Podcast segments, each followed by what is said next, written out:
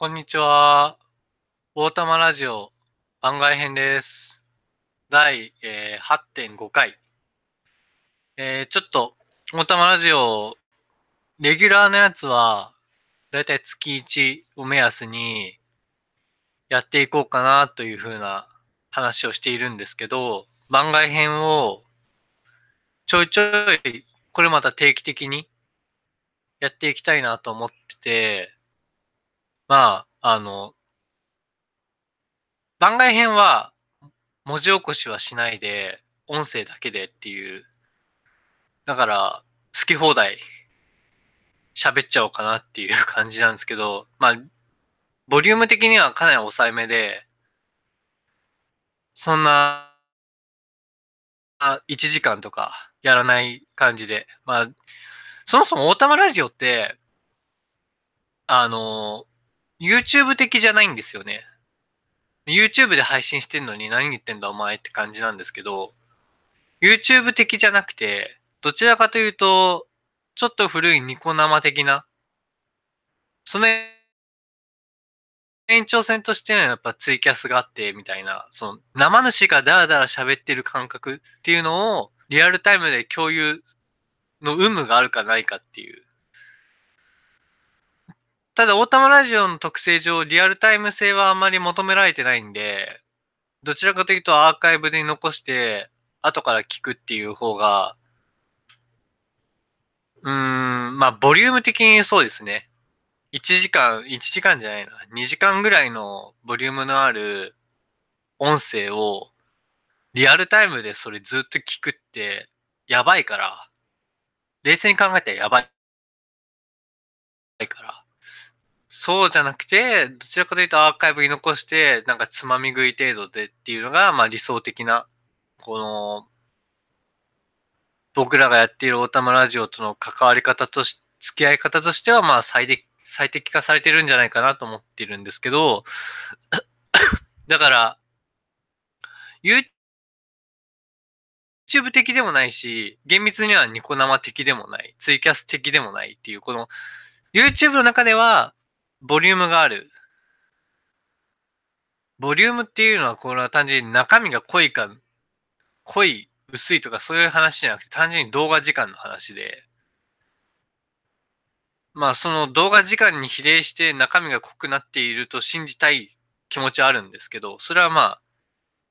客観的な評価が待たれるわけで、僕らがいくら喋ろうが、まあ主観的な話に過ぎないんで、まあそれはいいんですけど、なんかその、YouTube の動画ってだいたい10分未満、15分ですよね、長くても。それがこう、毎日更新されるっていうのが、まあデフォルトで、まあそれが YouTuber っていう風な、なりわいとして、認職業として認知されるきっかけになったと思うんですけど、オータマラジオは YouTuber なのかって言ったら、まあ YouTube で配信してるってこと自体では YouTuber なのかもしれないけど、YouTube っていうプラットフォームにあった、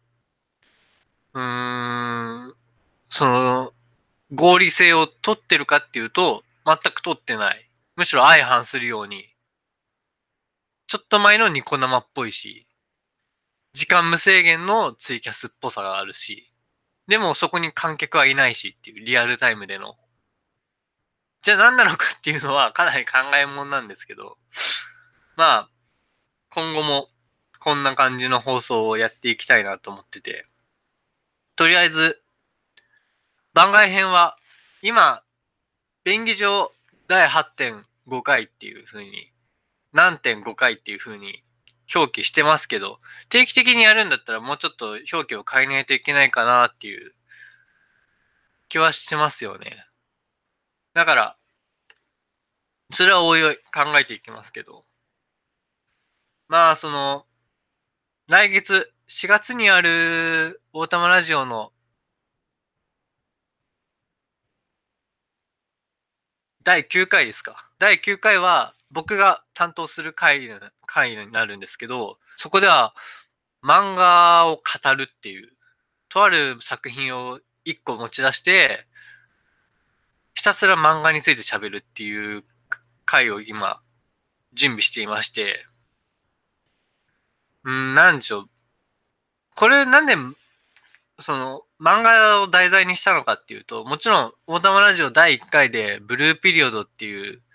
漫画を取り扱ったんですけど、あれは、うん、なんかその漫画、ブルーピリオドから受けた影響というか、感性っていうのをただ述べただけで、ブルーピリオド自身についてはあんま語っていない。第2回の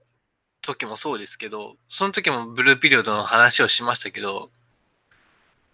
あれはまだ語りきれてない切り口というか、漫画ってめちゃめちゃ難しいんですよ。語れないんです。僕は本当に全然漫画が読めない人間なんで、あの、だその、ラジオっていうきっかけを作らないと本気で漫画と向き合わないかなっていう、いやその アウトプットする場所としてですけど、本来その漫画ってすごい多様というか多角的で、いろんな切り口がある中で、多分一面的にしか多分うん、触れづらい。いろいろレイヤーが重なっているのが漫画であるから、絵とか、コマ、えー、音？音じゃない。えー、セリフ、構図、構成、あと作家性、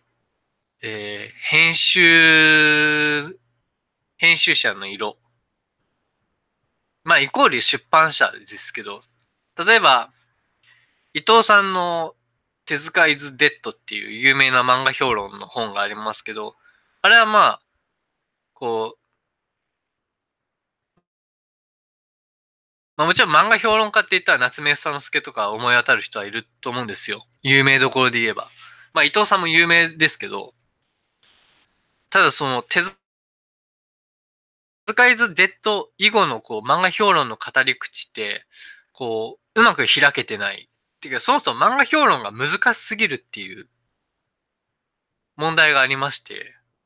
それはなんでかっていうと、さっき言ったようにいろんなレイヤーが重な重なって初めて相対化されたものが漫画であるから、そういう表現行為だから、突き詰めて語っていくには切り口がありすぎて、どれから語っていけばいいかわからないっていう、その問題を抱えているんですけど、例えば伊藤さんのその手塚イズ Z で触れられてたのは、荒川博夢の鋼の錬金術師っていう漫画で、あれが、その、まあもちろん少年漫画っていうのを振り返った時に、鋼の錬金術師っていうのは30巻未満で完結してるから、あの、かなり高評価を受けやすい。打足感がないっていう意味で。やっぱ長期連載になってしまうと、どんどん関数が重なってしまい、みたいな。不要なエピソードがくっつき、みたいな。そういうイメージが結構持たれてると思うんですよ。某少年誌とかを考えれば。それに比べて、鋼の錬金術師は本編でやりたいことをやりきった上で全部終わらせたっていう意味で、その締め方も含めて評価を一定一定数受けているっていう状態なんですけど、鋼で、その、鋼を語るときに、ガンガンのカラーの話はあんまされてないっていうのを伊藤さんが述べてて、これは確かにっていうか、その、ガンガンのカラーってじゃあ何なんだろうとか、なるんですよね。もちろんそういう話をすると。もちろんその媒体ごとにカラーがあるわけですよ。ジャンプにしても、サンデーにしても、マガジンにしても、モーニングにしてもっていう。アフタヌーンっぽさとか。で、大体通じるじゃないですか。じゃあ、ガンガンらしさでなぜハガレンは語られなかったのかっていう。なぜそれを突き抜けてしまったのかっていうのが、まあ、以前僕は友人とその話をしてて、で、まあ、友人曰く、ハガレンがそれを突き抜けてしまったのは、荒川博夢の作家性だっていう。作家性が出版社の枠を超えて、少年漫画っていうのに修練した。まあもちろん、修練はするんですけど、最終的には。どんの少年漫画であろうが。ただ、荒川博夢の持つ圧倒的なサッカー性というか、そこに引っ張られていく形で、だガンガンの鋼の錬金術師っていうくくりを超えてしまった感じですよね。それはなんかわかるっていうか、鋼にしても、うん。例えばその、鋼終わった後に書かれている銀のさじ、少年サンデーで連載中の銀のさじにしても、あと百姓貴族にしても、まあ原作付きのあの、アルスランとかはまた別なんですけど、作家性っていうのを、なんか荒川博夢の趣味全開を詰め込んだものっていうふうに考えると、鋼の錬金術師なんですよね。そういう意味では一番作家性が現れてるかもしれない。銀のさじ、百姓貴族っていうのは、彼女のライフスタイルっていうそのバックボーンが如実に現れている。その農業というのを通して。まあもちろんビルドゥングスロマンとしての銀のさじの素晴らしさはあるんですけど、うん、だからその、オートメールとか、あの、ローファンタジーの世界で、オートメールっていう超、超絶技巧があって、で、街並みもレトロで、うーん、その、アクションとかも、ちょっとなんか、古いんですよね。古いんだけど、あ、これは荒川博夢が好きなことを書いてるんだろうなっていうのが伝わってくる。だからそこが僕は、あの、鋼の錬金術師の作家性の一つだなっていう。まあ、もちろんその、10日交換っていう、あの、説教臭い部分も荒川博夢らしさであるんですけど、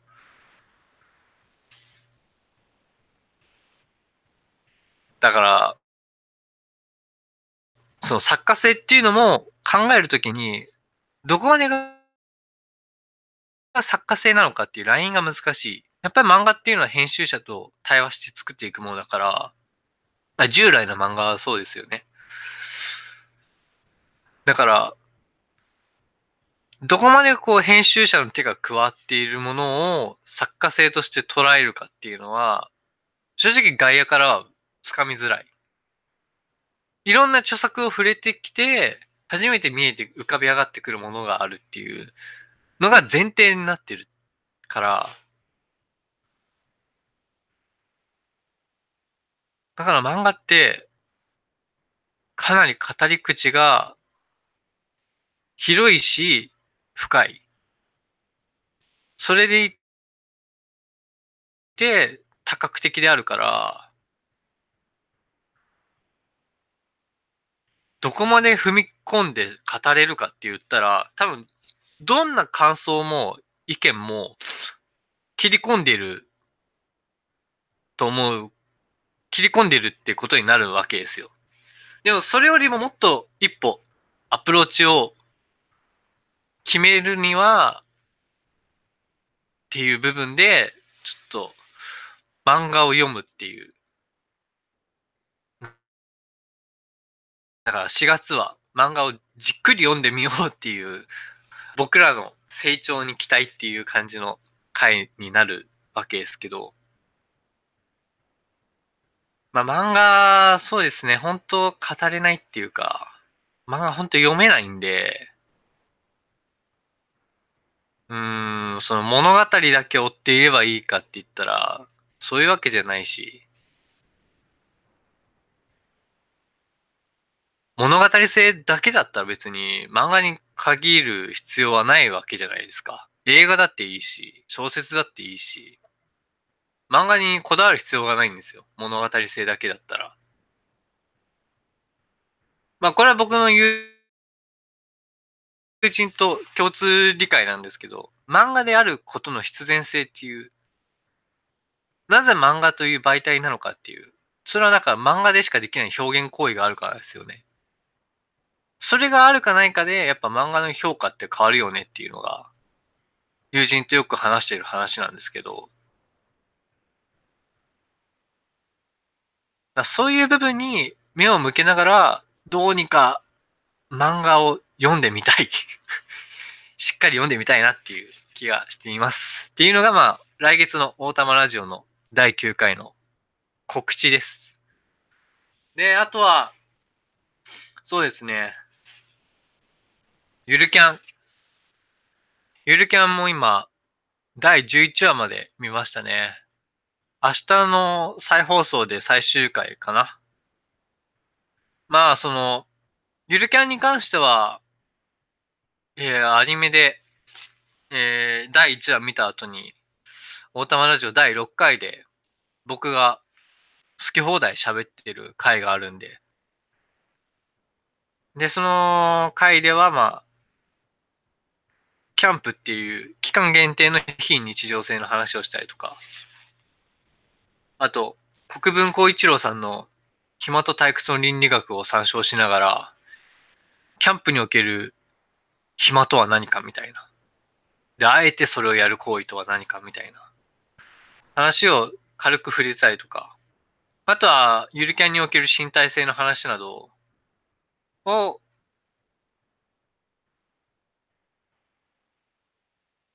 やったりとか、なんかその好き放題喋っていたわけなんですけど、まあ、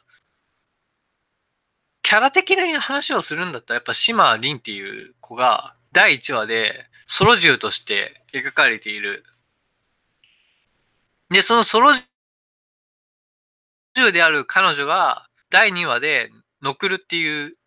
野外さ、野外、野外、ん？ノクル、ノクルですね。ノクルっていうのが設立して、従来の、その、学園部活ものだったら、島凛も入っていく流れではあるんですけど、それがなかなか入らないっていう。で、かといってそのノクルと対立構造になってるかっていうと、別に対立しているわけでもない。だその、ゆるキャンが一貫して書いてるのは、ソロ銃の肯定、否定はしていないです。並列として提示しているだけで、ソロ銃っていうのもあるよっていう。でもみんなでやるのもあるよっていうふうに提示しているだけなんですよ。そこに否定っていうニュアンスは絶対込められてなくて、あとはその、だから、それら全般を含めて僕は価値の相対化っていうのを言ってるんですけど、ゆるキャンはその相対化がうまいですね。で、まあ、気がついたのはやっぱその、お金がない。高校生は基本的にお金を持っていないんで、そこに対してこう、お金がないななりにどう楽しんでアプローチするのかっていう、そういう描かれ方がしてる。等身大の女の子を描きながら、等身大の金銭感覚を付随し、付随しつつっていう感じでだから、小手先って言ったらあれですけど、アレンジ？工夫の効かせ方を、こう、キャンプっていう行為に至るまでに、セットで語っているから、これも相対化ですよね。いろんな遊び方があるよっていう、いろんなアレンジの仕方があって、それはそれぞれ独立してるよっていう。だから、ネガティブな要素はないんですよね、やっぱりゆるキャンを見てて。シマリンっていう存在も否定されていないし、まあ否定される必要はないんですけど、ぼっちであろうがなかろうが。まあシマリン自体はぼっちではないですよ。キャンプやるときにソロでやってるだけで。だから、うん、そういう意味では、ぼっちっていう概念とは違うんですけど、SNS の描写とかは何気ないシーンではあるんですけど、印象的で、画面の中では一人しか映っていないのに、SNS を通じて、その場で、その時で他者とやり取りをしている。緩やかにつながっているっていうのが、丁寧に描かれてるわけですよ。これが電話だったら、お互いに、こう、電話を手に取って接続していないといけないんですけど、LINE ってなると、正直その、うん、すぐ返す必要はないじゃないですか。例えば。だから疑似的なんですよね。まあもちろんアニメの性質上、ポンポンポンポンやりとりが交わされるからほぼ同期してるんですけど、実際の LINE ってそんな同期性はなくて、なんか返したい時に返せばいいっていう。だからその、やりとりがぶつ切りになってもいいんですよ。LINE の場合だと。電話の場合だと、ちゃんとなんか、締めの挨拶とか必要ですけど、で会話のキャッチボールとして、LINE の方がちょっと放置性がある。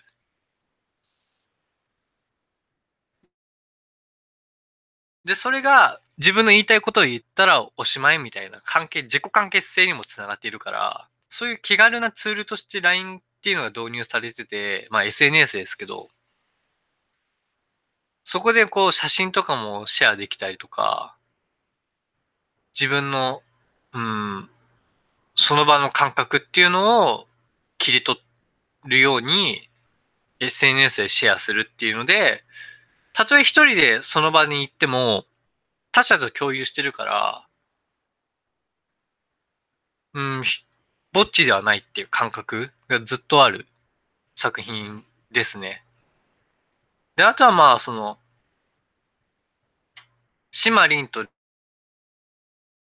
ノクルっていう一応、一応その図式を、図式を描きながら、最終的にこう、シマリンがノクルに入っていくかどうかっていうのが、まあ僕が今まで11話まで見てきた中では、その一番注目している部分であったんですけど、そのぼっちが、ぼっちであることを否定されるか、他者性に吸収されてしまうのかっていう。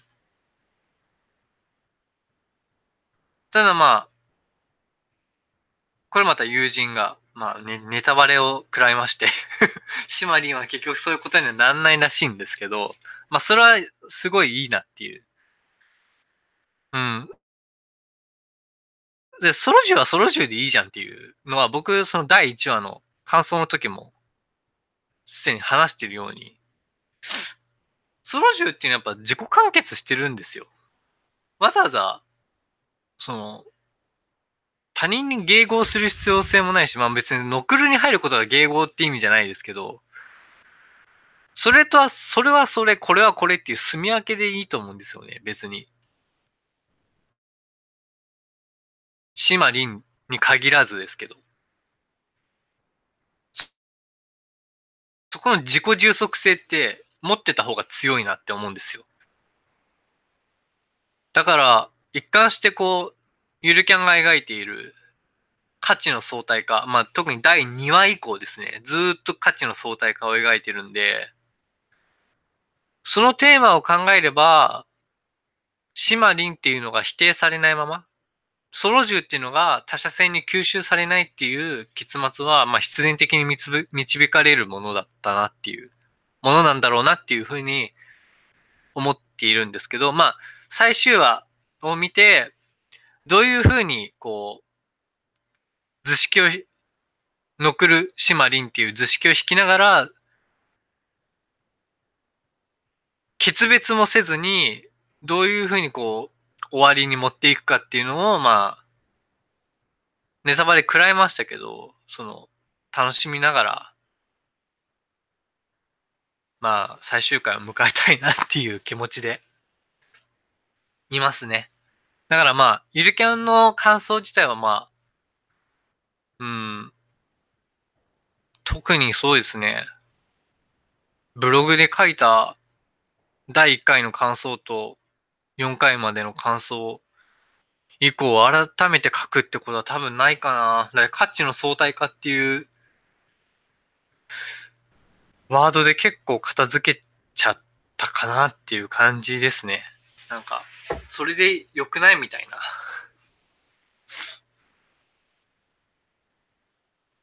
まあ、あとは、あの、今やってる、ハッシュタグ、平成ミステリーベストっていう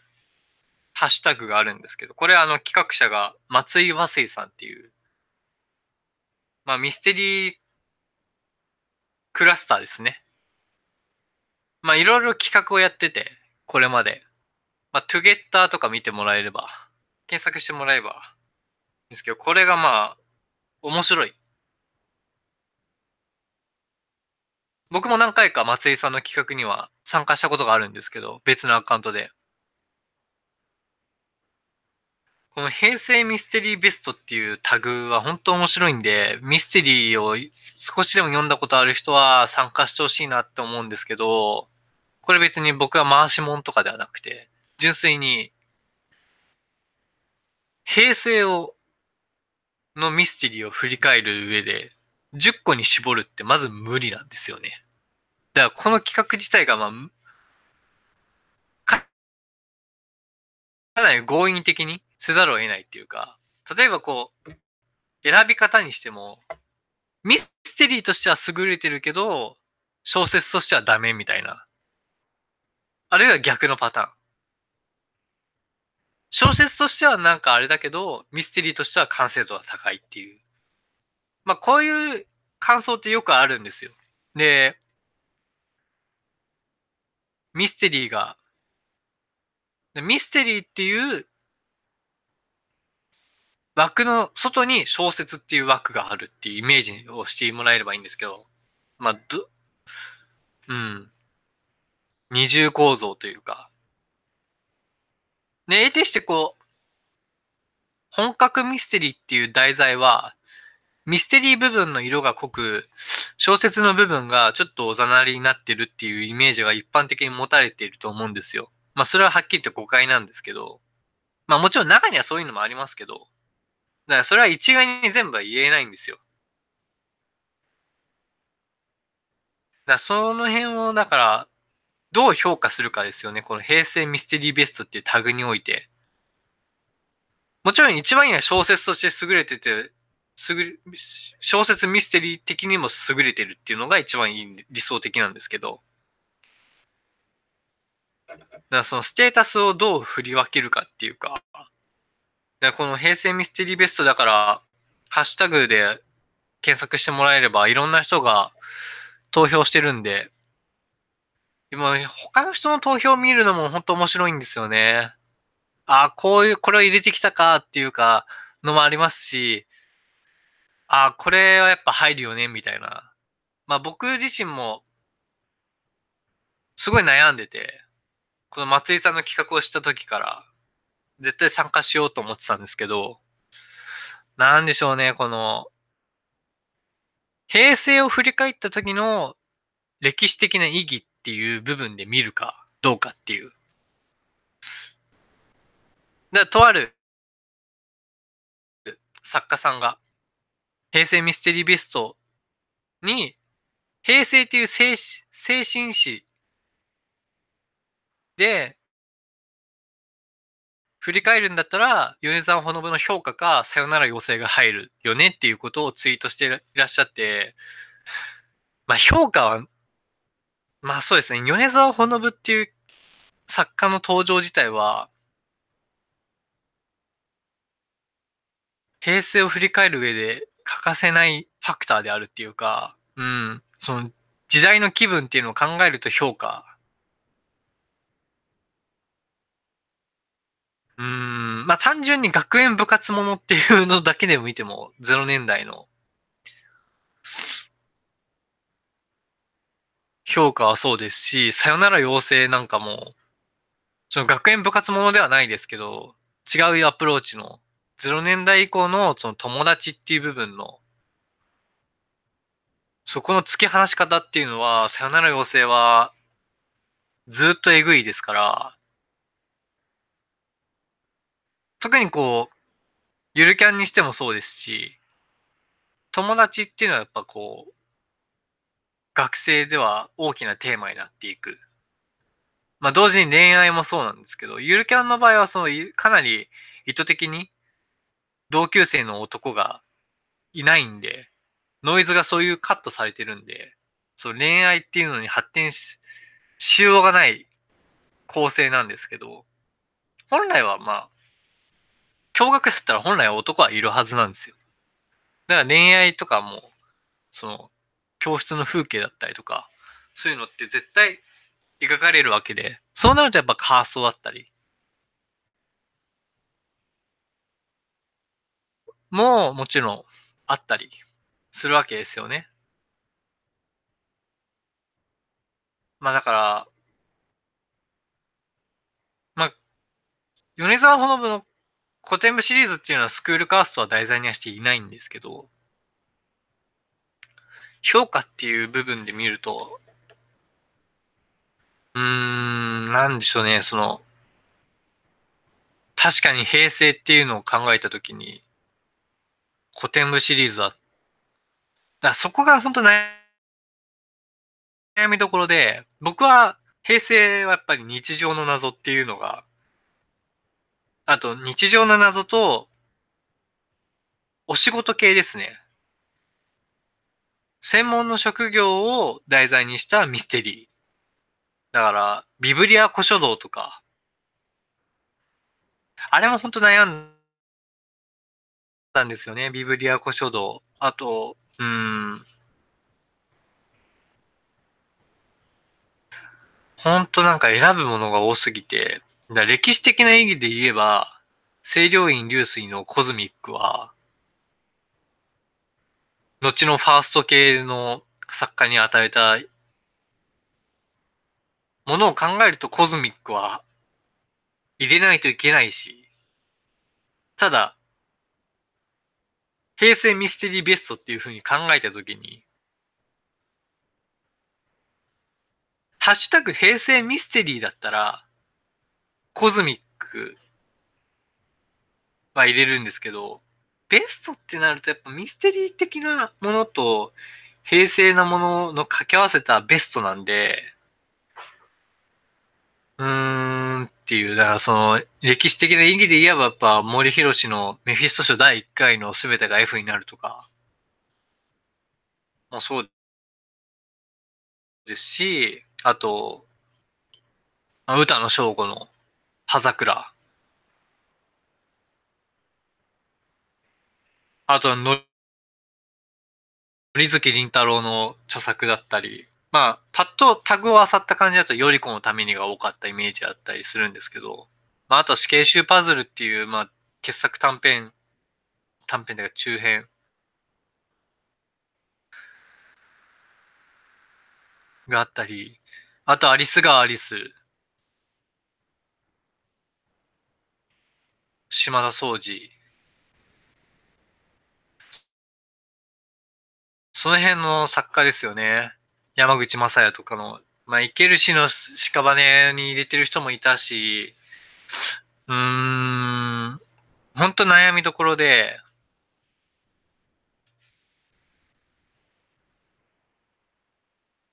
連城幹彦だったりとか、どうやってこう、平成っていう時代区分に対して、ミステリーをどうアプローチして切り崩していくかっていうので、かなり選んでいる人の選び方が見えてくるもちろん単純に好みで選んでる人もいると思うんですよ。平成ベストイコール、もう自分のオールタイムベストみたいな人もいるでしょうし、若い人なら特にその可能性はありますけど、ただ平成っていうその時代の気分っていうのを象徴しているかどうかっていうので、まあ僕はそういう選び方をしたつもりなんですけど、僕が選んだのは西澤康彦の7回死んだ男っていう、まあ傑作 SF ミステリー。まあ西澤康彦の初期は特に SF とミステリーの掛け合わせが素晴らしいので、SF とミステリーの相性が悪いって言ってる人はまず西澤康彦を読んでから言いましょうねっていう。あとは東野圭吾の名探偵の起きて、これはもう本格ミステリー村を焼き殺しに来た東野圭吾の一流のユーモアですね。うん、これ以上のパロディって僕あんま浮かばないんですよね。ただ、この東野敬吾の名探偵の掟と、その後の東野敬吾の活躍。と、あと筆さばきっていうのを見ると、あ、この時の名東野敬吾の名探偵の掟は、やっぱりこう、本格ミステリーへの、うーん、うん、ルサンチマン。だったり愛情だったりっていうのが入り混じっている非常にデリケートなものだったなっていうのを考えると、とても感慨深い。あとは京極夏彦。これはまあ、ハッシュタグで厳密に計算はしないんですけど、毛量の箱がまあパッと見多かったイメージで、僕は入れたのは産めの夏っていう初期ですね。第第0回メフィスト賞って言われている、産めの夏デビュー作なんですけど、これはやっぱり本格ミステリーの盲点をついたっていうか、まあ、もちろん、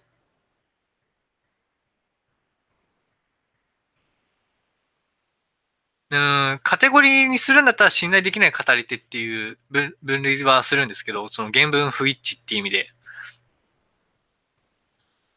原分一致性をどこまでこう、揺り動かすかっていう意味で、産めの夏はそういう思考の盲点っていうのをうまくついた。まあまあ本当にまさに盲点なんですけど、それをありっていうふうに思わせてしまった。っていう意味では僕はやっぱ、まあもちろんメフィスト賞、後のメフィスト賞につながる意味でも、だ歴史的な意味という意味では僕は産めの夏かなっていう、もちろん毛量の箱の方が、あと入れたの横山秀夫の第三の事故。これはもう本当傑作短編集なんで、これは僕オールタイムベストに毎回入れてますね。第三の事故は。で、シュノン正幸のキマイラの新しい城。これはもう言うまでもなく。マヤ豊メルカトル各語り機。これは本格ミステリーの袋小路を、にたどり着いてしまったっていう、一旦の限界を示してしまったっていうのが、この作品かなっていう。前豊は本当にホタル、ホタルのトリックとかも、やっぱり、画期的でありますし、入れたい気持ちはあったりはするんですけど、ホタルか、まあ夏冬ですね。あと翼ある闇が、このメルカトル各語り機のどれかかなと思ってたんですけど、本格ミステリーっていう題材を突き進んだらここにたどり着いちゃったっていう意味では、うん、まあ平成あんま関係ないですけど、平成っていうその新本格30周年っていうのに、そのメモリアルの中に必ずこう閉じこも、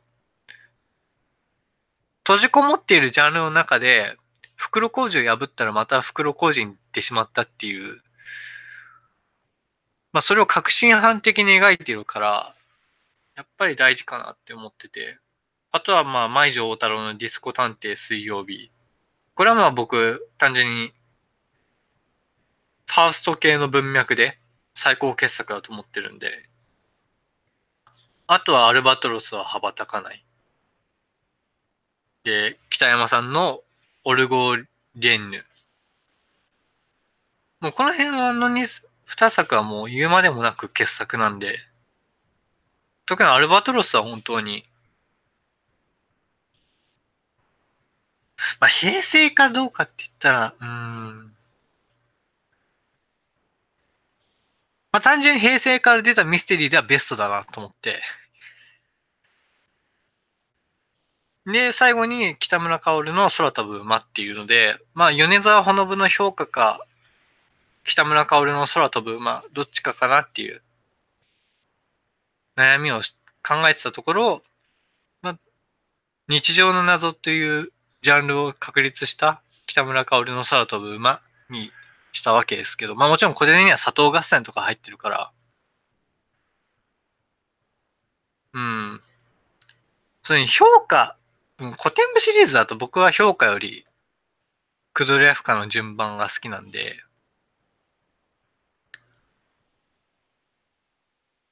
そうですね。うん。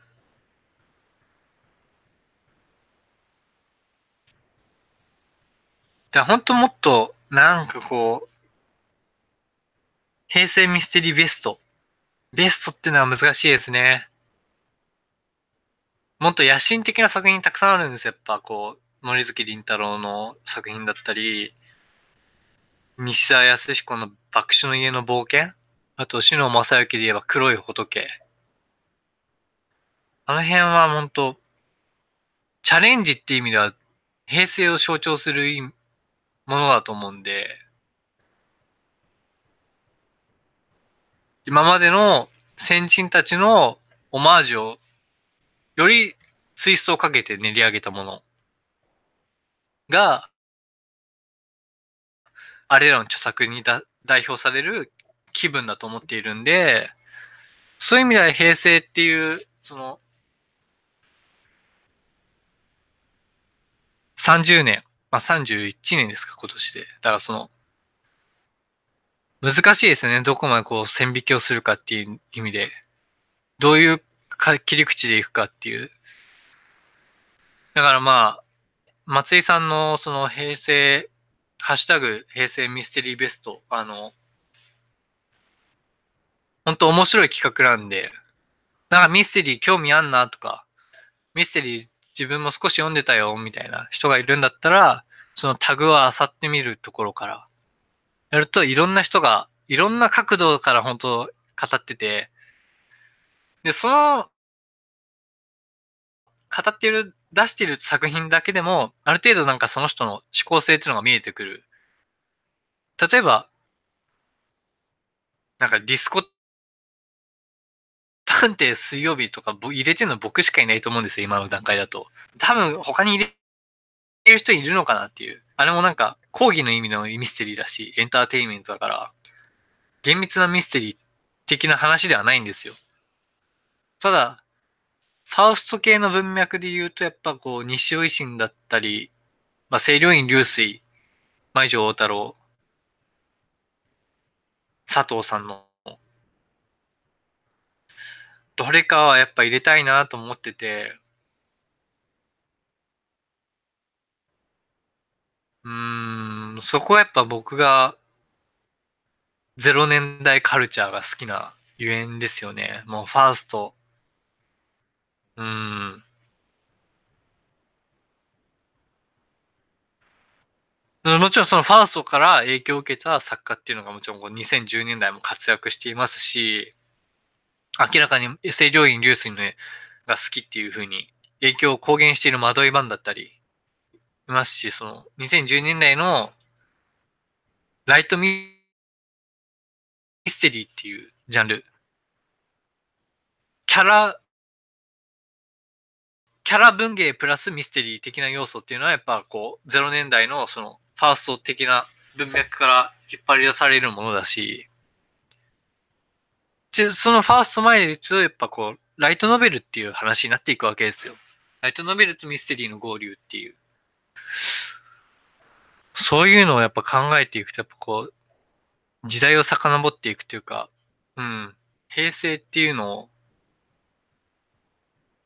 スパンの長さ、ミス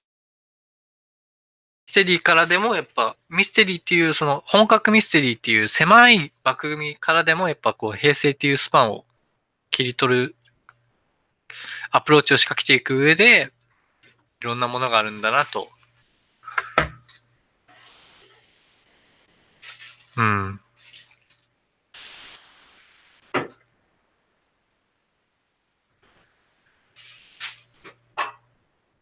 いろいろろ考えさせられました。本当に。まあそんな感じで、大玉ラジオ、うん、番外編でした。この辺で終わりにしときます。じゃあ、あの、第9回。まあ、第9回の漫画は、うーん、多分我らコンタクティになると思います。まだエルロコさんに言ってないですけど。